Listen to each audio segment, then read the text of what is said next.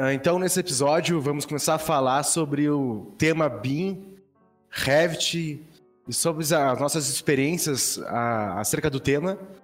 E hoje o convidado é um grande amigo meu. Temos uma amizade de mais de 10 anos, praticamente. Né, ah, então, acho que tem 10 anos a mais, mais ou menos, né? É aí, para mais. é. E aí, gostaria que você apresentasse, Aita. Eu tô, primeiramente, querer, uh, pro pessoal que não conhece, que está nos ouvindo, pode ser em todo o Brasil, pode ser apenas no Rio Grande do Sul, pode ser apenas em Santa Maria, mas meu, meu nome é Bruno Schaffel Garcia, eu estou aqui morando aqui em Curitiba, sou arquiteto e urbanista, e hoje eu vou entrevistar o Lucas Aita. Gostaria que você se apresentasse, Aita. Certo. Como o Bruno falou, o meu nome é Lucas Aita da Silva, bastante gente me conhece por Aita. Eu sou engenheiro civil, eu moro em Santa Maria. E depois, não sei, acho que a trajetória depois tu vai falar, vamos falando, né, Bruno? Isso. E para quem não conhece Santa Maria, fica onde, cara?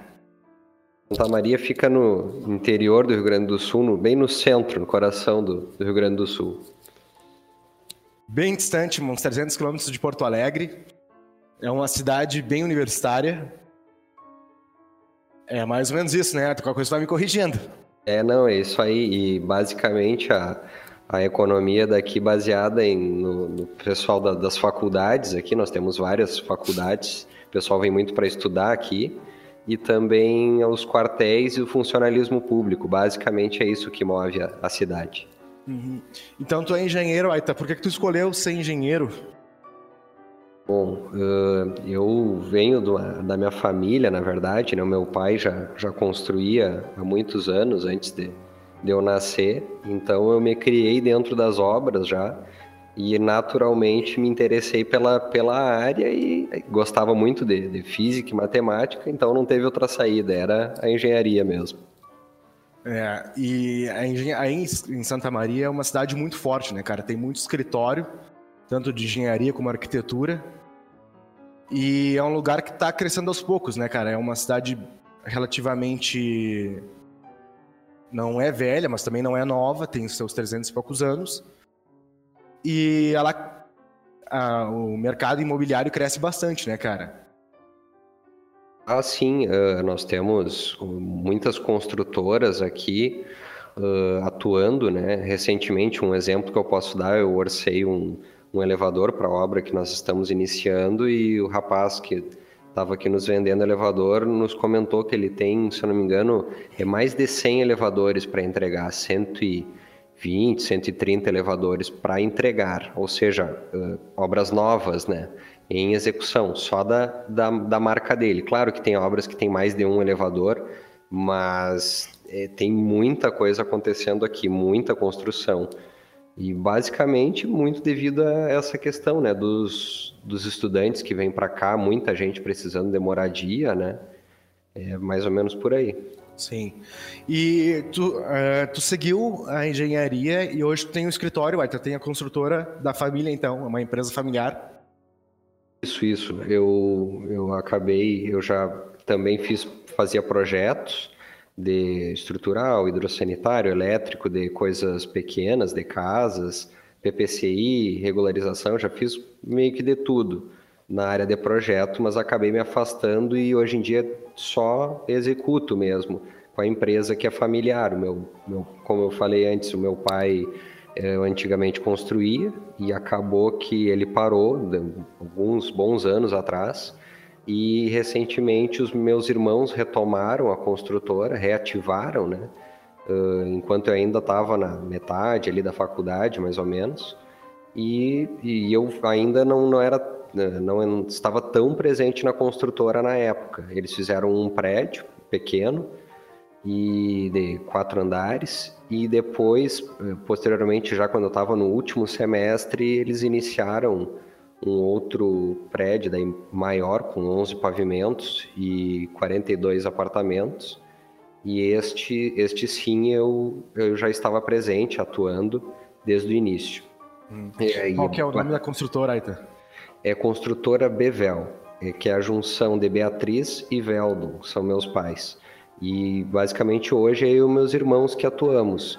Eu, mais, mais um irmão do meio, eu sou o mais novo, o irmão do meio que é arquiteto e a mais velha que é formada em direito e faz daí a parte mais burocrática, né?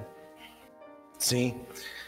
E, a, e essa construtora familiar, ela é especializada em que, Aita? Em construções somos... comerciais, residenciais?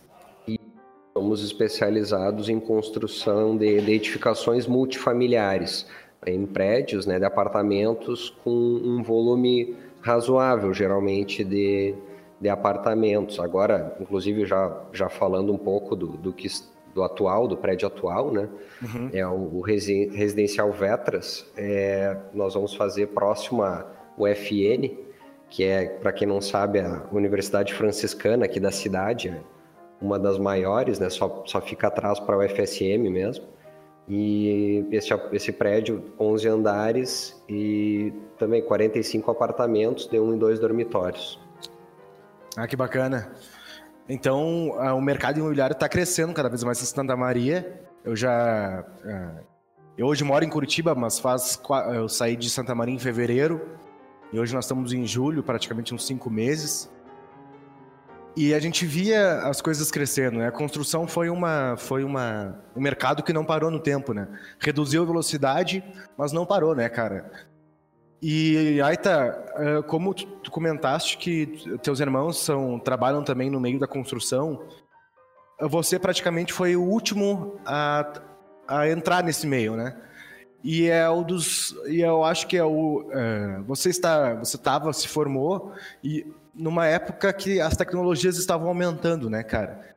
E hoje nosso tema desse podcast, desse episódio, é para falar um pouco sobre o BIM. E eu acho que tu foi o primeiro da, da, da, tua construtora a ter o contato com o BIM, com o Revit, com o programa Revit, primeiramente, mas tu continuou os estudos com o BIM. É mais ou menos isso? Isso, isso. Uh, na época, eu agora fui, fui trazendo né, as memórias e pensando quando é que foi meu primeiro contato com o Revit, com o BIM, e foi durante a faculdade, na verdade.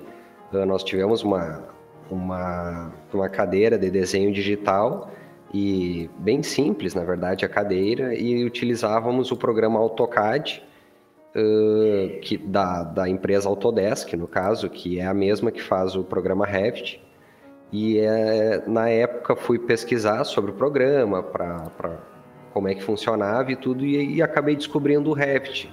Mas tudo por conta própria, na verdade. Os professores, assim, não incentivavam nada e mal conheciam, na verdade, essa, essa tecnologia. É, na engenharia ali, vejo, vejo eu, na verdade, que é um pouco mais atrasado a questão de tecnologias, a engenharia é um pouco mais atrasada que a arquitetura, ou também os professores um pouco mais antigos não, não tinham muito contato, né? Sim, com esse sim. tipo de tecnologia.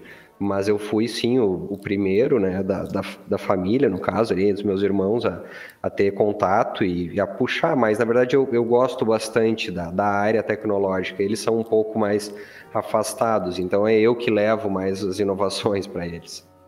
É, a gente costuma brincar que quando um, um filme novo tá em uma capital, Porto Alegre, assim, para chegar em Santa Maria demora muito tempo, né? E as tecnologias e as inovações são assim também. Então, para entrar no, uh, para os próprios professores, né? E você foi formado da Universidade da Federal, né, Aita?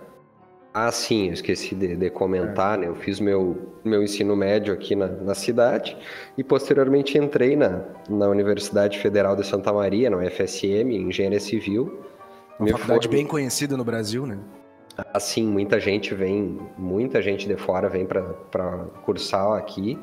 É uma, uma, universidade muito grande e movimenta grande parte da, da cidade, assim, é um, é um polo, de fato, de conhecimento. E depois da faculdade, acabei ainda fazendo uma pós-graduação em gerenciamento da construção civil na Universidade Franciscana, também aqui na cidade de Santa Maria. Sim.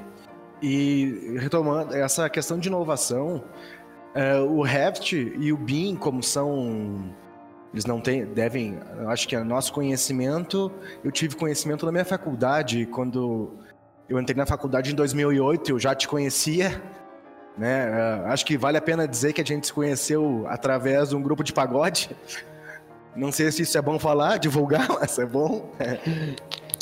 E aí, na, desde 2008, bom, entrei na faculdade de 2008, na faculdade de arquitetura também da UFN, antiga Unifra, hoje é Universidade Franciscana.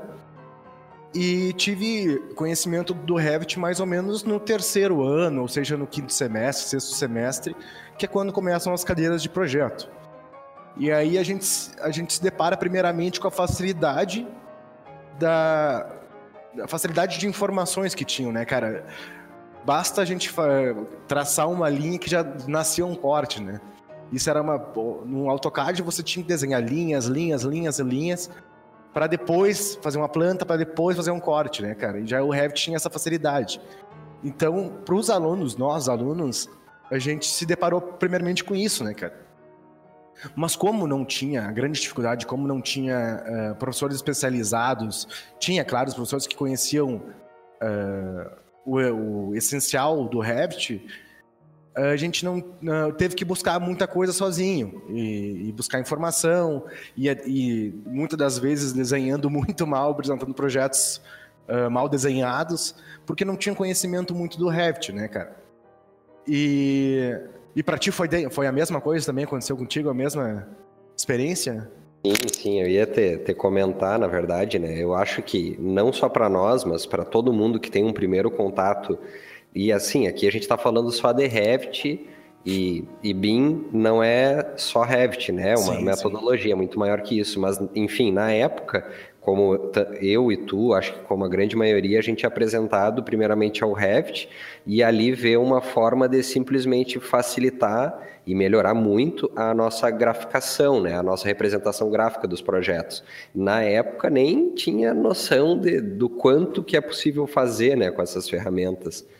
Mas foi a mesma coisa comigo. Eu vi que era uma ferramenta que melhoraria e facilitaria muito o processo de representação gráfica. Mas na época vi até que tinha algumas algumas abas, alguns botões a mais ali, mas não nem entrava no mérito ali. Sim, sim. E aí tá, depois de formado, qual foi a, a como é ficar de, um engenheiro depois de formado assim? Claro que você tinha, facilidade, não é facilidade, mas tinha como, como seguir o trabalho familiar, né? conseguir uma, uma, uma, uma, empresa do teu pai, da tua mãe. E para ti, como é que é, uh, depois de formado, de exercer a tua profissão uh, em Santa Maria, assim?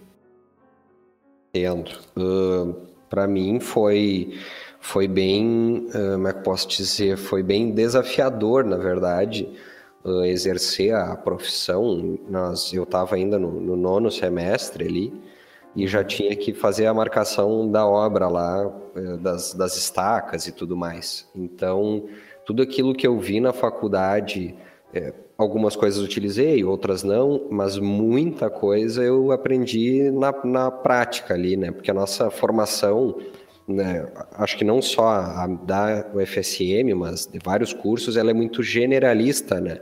E quando a gente entra numa área específica, tem que aprender muita coisa para tem que correr muito atrás, né? Sim. Mas foi bem bem gratificante depois uh, ver o quanto a gente aprende trabalhando, né? Foi bem bem legal e passar por tudo que, que passamos e é, mas é muito desafiador, né? Mas mas conseguimos enfim, foi bem, bem interessante, assim, passar por tudo isso e olhar para trás e ver que o quanto a gente aprende, né? Sim. É, a gente, uh, nós estamos numa, a gente está num meio termo, um intervalo de tempo que a gente está aprendendo uh, tudo de inovação e a gente está brigando com, com, a, com o mercado, né, cara? Porque a, a gente sabe que a grande maioria dos escritórios hoje em dia ou, ser, ou, ou por, ou por, uh, por não especialização, ou por softwares caros, ou por mão de obra, ou estagiárias, ou pessoas que não sabem mexer, acabam parando no tempo. E, os, e o parando no tempo, quando eu digo, é não, não inovar, né, cara?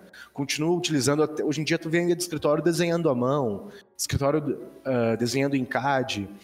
E a gente está no meio tempo, está no tempo em que a gente está inovando, são profissionais nesse, nesse podcast que eu vou entrevistar pessoas que são destacadas, né, cara? Meu intuito é, entre, é falar, dialogar com pessoas que são destacáveis.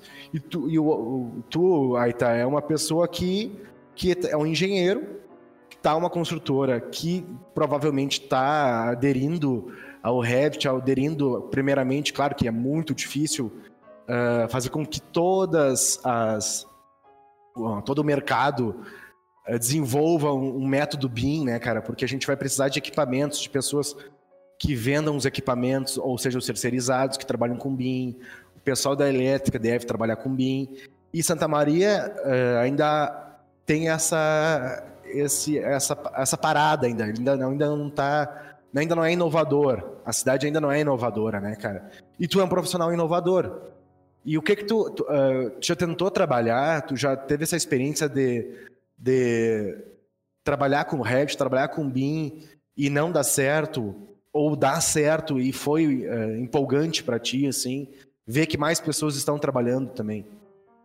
Claro, te entendi. Uh, eu até cogitei fazer uma, uma pós-graduação na área de, do, do BIM, né?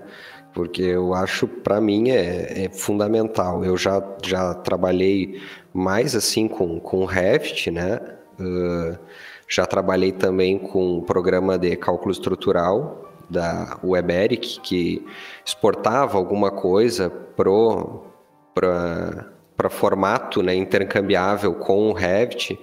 Então comecei ali um pouquinho de, de, de BIM, digamos, mas já, já e agora, e o que acontece? Antigamente era um pouco mais complicado porque eu era sozinho, mas, mas atualmente a gente conseguiu, nesse projeto que estamos, nesse, nesse novo empreendimento, no caso, o arquitetônico já foi feito todo no Revit e o estrutural, através do programa do, do cálculo, do, de cálculo estrutural da TQS, uh, também já exporta a estrutura pro, pro Revit também, então eu consegui, digamos, atingir um pedacinho, né, já do, da metodologia BIM nesse, nesse novo empreendimento, fazendo a compatibilização do arquitetônico com o estrutural dentro da plataforma do Revit e só ainda não conseguimos hidrossanitário e elétrico e PPCI, que ainda são os, uh, como é que posso dizer, as... Uh,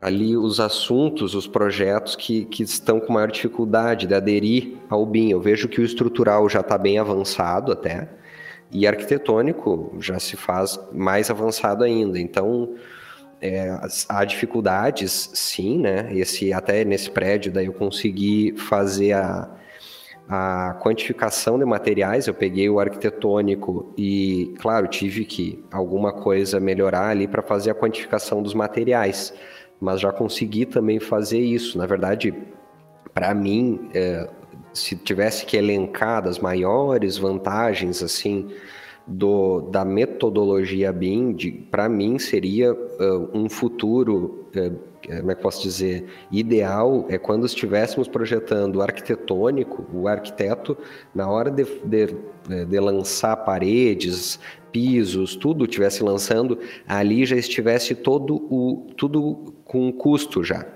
Porque o que acontece? Às vezes é uma parede que tu mexe aqui, uma, uma fachada que tu altera ali, e tu economiza ali 10 mil, 20 mil num, num prédio, com coisas bem simples, e que às vezes não alteram significativamente a, a, estética ou o desempenho do, do prédio, né? Uhum. Uh, mas enfim, já conseguia aderir um, um pouco, pelo menos, né, da metodologia.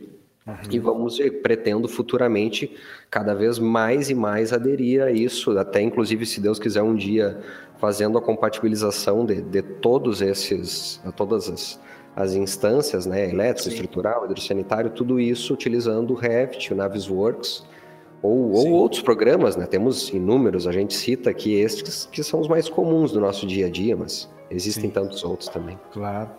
E a, a própria. O que, que tu acha que de, vai. O quanto que vai demorar, ou qual que tu acha que é os empecilhos para que, como tu falou, que chega num, num, detalhamento 4D, 5D, que é custos e datas, né, cara? Uh, eu, eu acredito que seja logo, né, cara? Mas o que, na tua, na, na tua experiência como, como construtor, que, quanto acha quanto tempo isso vai demorar para chegar em Santa Maria, para que os profissionais terceirizados, porque você já é uma, já está numa empresa que já está inovando, né, cara? Já é uma das únicas construtoras que trabalham com Revit e, como tá falando, com, com cálculo estrutural, né, cara? Claro, Não, tudo. Que é, que é feito de um, de um método BIM, né, cara? Um método que acho que é das únicas construtoras de Santa Maria que trabalha assim. Quanto, uh, e, e, tu já está me dizendo que o 4D e o 5D já podem ser alcançáveis. Qual que tu acha que são os empecilhos para não alcançar? É, mas para mim, assim, na verdade, os maiores empecilhos hoje em dia, na verdade, hum, eu já poderia, qualquer construtora já poderia uh, atingir esses, esses níveis, né, de, de interligação, de, entre projetos e tudo. Porém, eu vejo que se for, se for pegar nível Brasil, né, nós temos ainda, infelizmente, uma metodologia de pouco planejamento, onde não se investe muito nesta área, né, de projeto, planejamento. A gente é muito de executar e, e vamos lá, fica pouquíssimo tempo projetando e muito tempo construindo. Uhum. Quando deveria ser mais o contrário disso. Mas eu vejo, na verdade, o, tem, seria o primeiro empecilho é mentalidade da, das construtoras como um todo, também às vezes até de projetistas, mas eu vejo que o pessoal do projeto está indo mais rápido nessa direção. Quem ainda caminha lento nesse sentido é de fato os proprietários mais da, das construtoras. Né? Eu, eu, tenho bastante contato com, com os construtores aqui de Santa Maria. Gente, existe o, o Sinduscom, né, que é o sindicato dos construtores aqui. E se for parar para fazer uma ali uma análise rápida, uh, vai se vai notar que são pessoas de mais idade, que já estão no mercado há 30 anos ou mais. São poucos ainda os que são eh, novos de idade. Também não, não é, não vou dizer que é impossível alguém de de maior idade, mais idade uh, ser inovador, mas é uma tendência maior das pessoas mais novas, né? Assim como tem pessoas novas que não, não têm esse interesse em inovação também. Sim. Enfim, mas eu vejo o primeiro empecilho seria, de fato, a, a mentalidade do, do, do pessoal, né? E daí também pega uh, projeto arquitetônico estrutural, como eu falei, está mais avançado, né? Nessa, aí tu pega os complementares, ele elétrico, hidrossanitário e tudo mais. Nós temos aí projetistas também de mais idade, que não aderem tanto, né? Mas enfim, está vindo, né? Devagar, mas está vindo. É, ah, eu posso fazer uma comparação de que tu está falando, Lucas, também com a parte da sustentabilidade. As próprias certificações Uh, você enxerga, você consegue ver o perfil das construtoras que certificam, que optam pela certificação sustentável, seja ela LEED, Aqua, hoje tem a GBC Brasil, específica para o Brasil. E aqui em Curitiba eu gosto de destacar essas pessoas. Dos congressos que eu fui, o perfil dos, dos construtores eram empresas familiares. E são pessoas novas, relativamente novas. Não, não garanto que não devem ter 30, 40 anos, sabe? E esse, essas pessoas optaram, esse, esses construtores optaram, ou incorporadores, optaram por certificar, por já saber que é o próximo passo para isso, né? Para certificar um, ou um prédio sustentável, comerci ou um prédio uh, comercial ou residencial. E eles já, já estão optando para isso. Aqui em Curitiba, eu gosto de destacar algumas construtoras que eu gosto bastante, que é a, a, a Laguna e a G7, que são dois, dois, claro que com uma equipe grande, né? Mas dois caras que eu conheci, que eu fui no congresso, numa palestra, e são, são perfis novos, assim, são perfis inovadores, são, são pessoas novas que sabem que esse seria, esse vai ser o próximo passo, né, cara?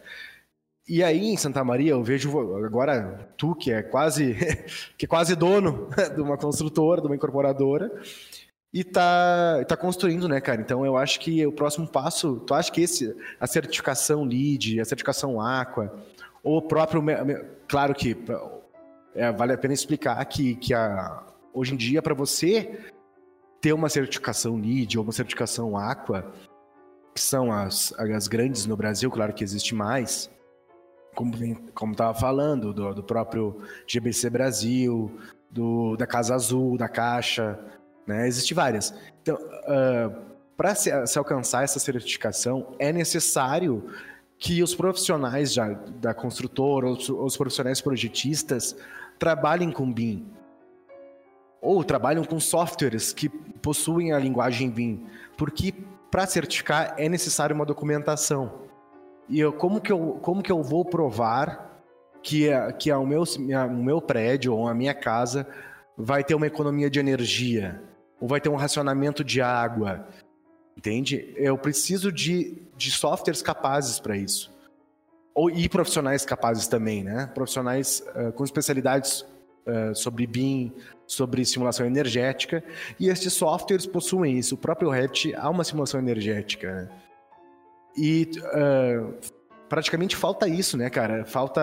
Hoje tu vê os perfis de, das construtoras mais velhas mesmo que não querem ouvir, né, cara? Eu trabalhei como consultor em Santa Maria, como consultor de sustentabilidade sobre certificação e fui falar para algumas construtoras sobre isso, né, cara?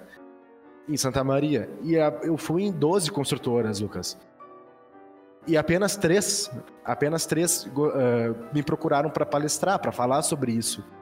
É. E hoje eu vejo que tá mais fácil, cara. Que tá. Eu acho que o pessoal tá começando a enxergar que esse vai ser a próxima etapa, né, cara? Vai ser a próxima.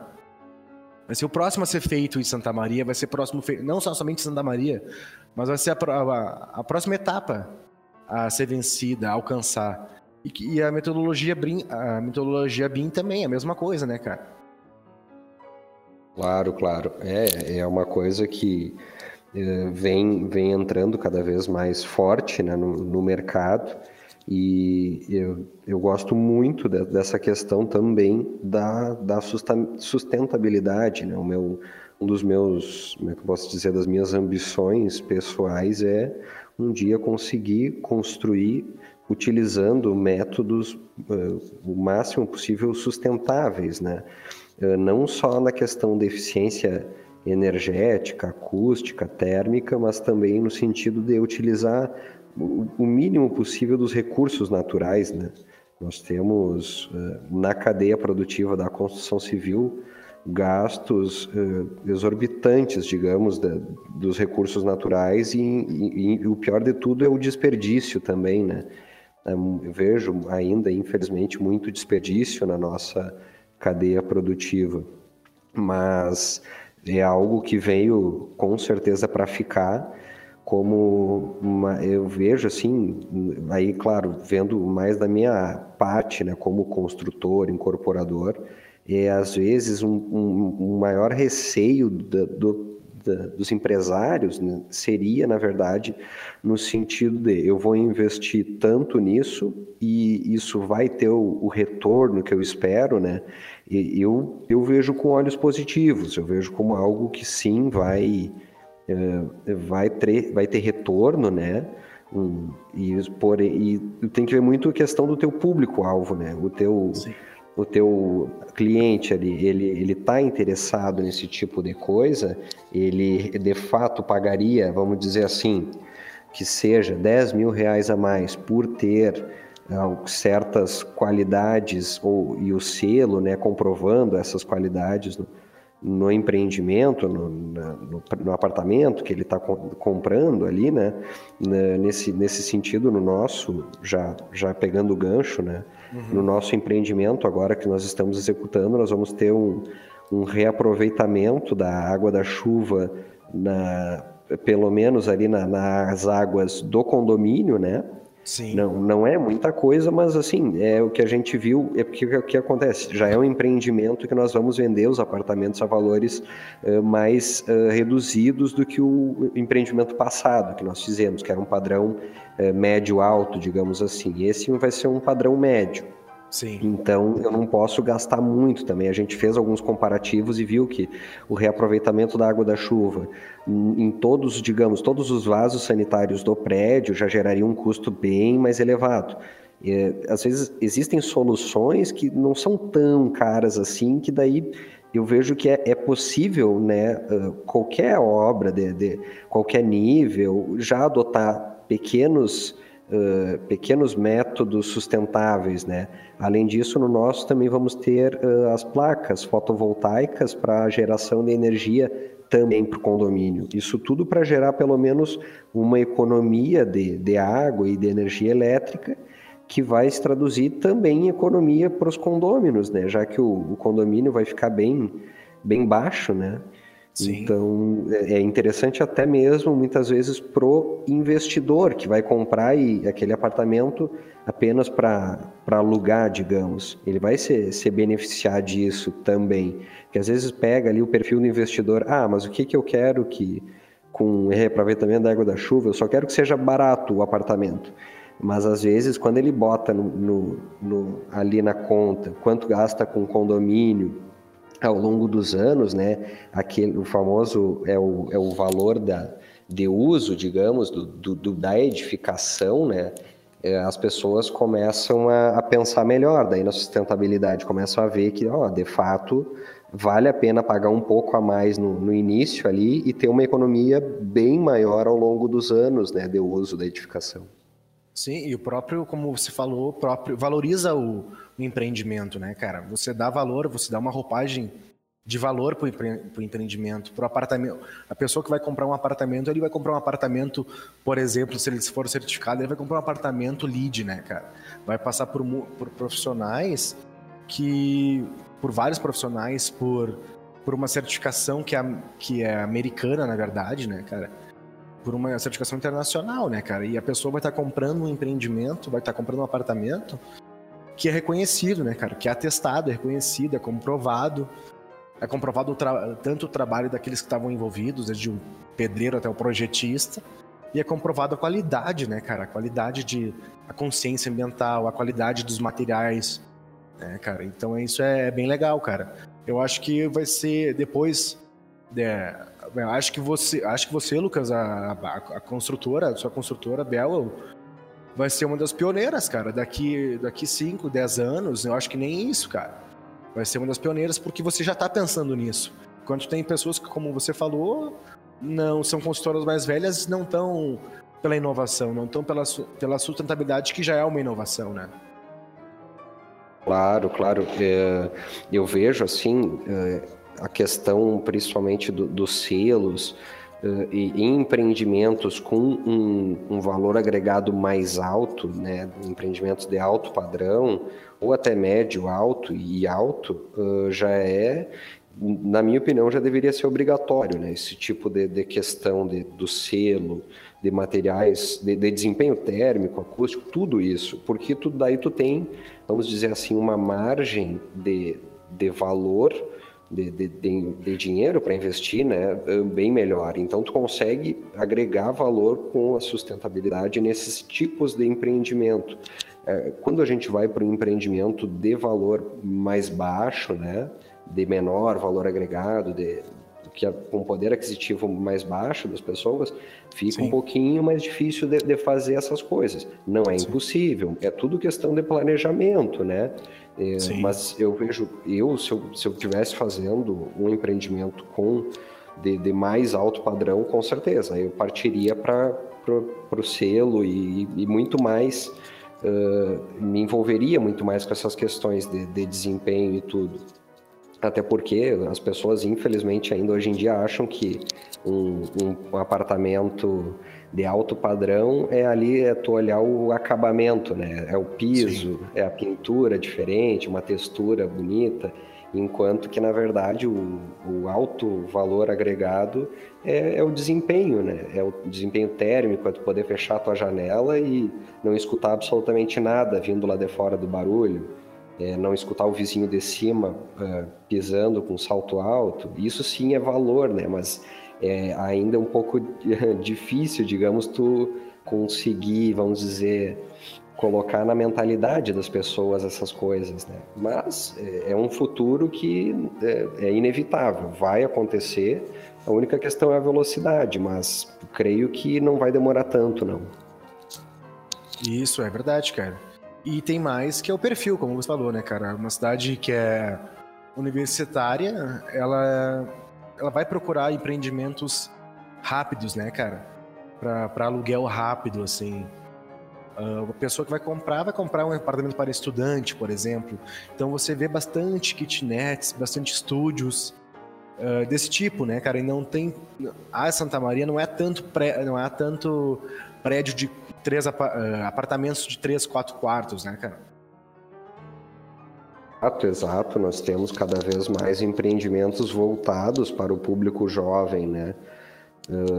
No, eu vejo já construtoras fazendo uh, lofts, apartamentos de um dormitório com padrão de acabamento bem elevado, até voltados muitas vezes para um, um novo perfil de consumidor, que é muitas vezes aquela pessoa ali com os seus 30, 30 e tantos anos de idade, que é solteira, que é funcionária pública e ganha super bem e que, que quer um apartamento de um dormitório. E muitas vezes ela não encontrava um apartamento de um dormitório com um valor agregado mais alto, né? Uh, geralmente o de um dormitório era sempre com um padrãozinho mais baixo. Hoje em dia já existem construtoras fazendo com um padrão mais elevado e daí investindo mais nessa questão de sustentabilidade também. Então tem mudado muito o mercado, né? Sim. Então, Lucas, acho que a gente está. Acho que vai chegando nos 40 minutos de, de áudio. É, eu gostaria que te desse uma, uma, uma dica para os ouvintes que estão escutando, ou divulgasse como está teu trabalho, divulgasse o teu trabalho e mostrar para as pessoas que você é um profissional diferente dos outros. Entendi. É, bom, é, questão de divulgar, né? Bom, aqui em Santa Maria, quando o pessoal quiser um dia estiver passando por aqui, ou o pessoal daqui mesmo quiser conversar comigo, uh, alguma questão de tanto ou algum cliente quiser ver apartamentos, né? A gente a construtora aqui está sempre de, de, portas abertas e inclusive também para os profissionais ou estudantes quiserem conversar sobre o assunto, sobre BIM, eu, eu gosto muito de conversar sobre o assunto, estou sempre disposto a a conversar sobre ou explicar alguma coisa e aprender também, né? E a dica que eu daria seria na questão de, do pessoal buscar conhecimento e buscar se, se ficar a par sobre essa questão da sustentabilidade. Hoje em dia também temos a, norma de desempenho, né? Que daí nós, estamos falando, é, como é que posso dizer, o selo ainda é uma coisa uh, que não é não é lei, né? O, a norma, no entanto, de desempenho, por exemplo, que tem muito a ver com sustentabilidade, essa sim, sim já é uma, uma, uma lei, né? Ela não tem, digamos, num eventual, numa questão que algum cliente possa solicitar, ela, ela tem força de lei, a, a norma de desempenho, né? Então, tem, tem que estar tá a par sobre isso, tem que estar. Tá, e, e, não só por questão de obrigação, eu vejo também o pessoal se, se cada vez mais se envolver com o BIM e entender sobre. É, é, é isso é economia, né? É, é, ser eficiente, fazer um bom uso dos nossos recursos né? financeiros e naturais. Né? Hoje em dia não, não, não dá mais para pensar como antigamente, quando vamos dizer, antigamente existia uma margem de lucro gigantesca, então é, havia perdas enormes, mas como o lucro era enorme, estava tudo certo. Hoje em dia mudou completamente isso. Né? O mercado já não aceita mais uh, empresas ineficientes, elas vão vão morrendo aos poucos. Então, é, minha dica seria isso, né? Todo mundo procurar conhecimento, se informar sobre o BIM, sobre sustentabilidade, e seria isso.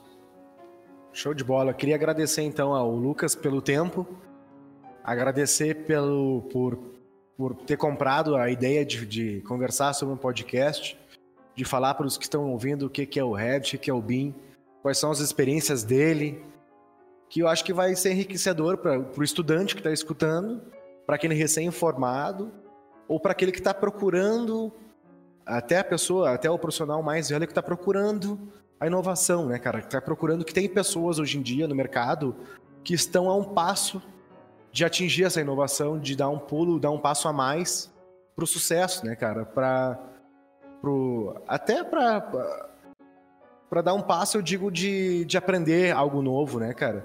E eu queria deixar o agradecimento ao Lucas e e muito sucesso daqui para frente.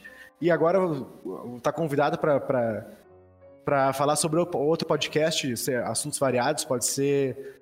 Hoje uh, tem vários assuntos, como prefeitura, que é bastante diferente aí em, em Santa Maria. A gente pode falar sobre estabelecimentos comerciais, residenciais, num tema mais, mais, mais complexo. E gostaria de te agradecer, Lucas. Muito obrigado pelo, pelo tempo, por tudo. E que nossa amizade continue e que venha mais trabalhos e que tenha muito sucesso a, consultora Bel daqui para frente. Certo, obrigado. Eu que agradeço o convite e acho que temos que sempre nos conversar sobre os assuntos pertinentes. A gente conversa muito sobre, sobre futebol, sobre festa, sobre essas é, coisas que é, é bom conversar, mas também a gente tem que conversar sobre as questões pertinentes ao nosso dia a dia, ao nosso trabalho, né? É muito enriquecedor esse tipo de coisa. Acho que todos aprendem e a gente tem que estar sempre aprendendo, não podemos ficar parados. E valeu pelo convite, Bruno. Outra, outra hora que quiser fazer outro desses, estamos aí.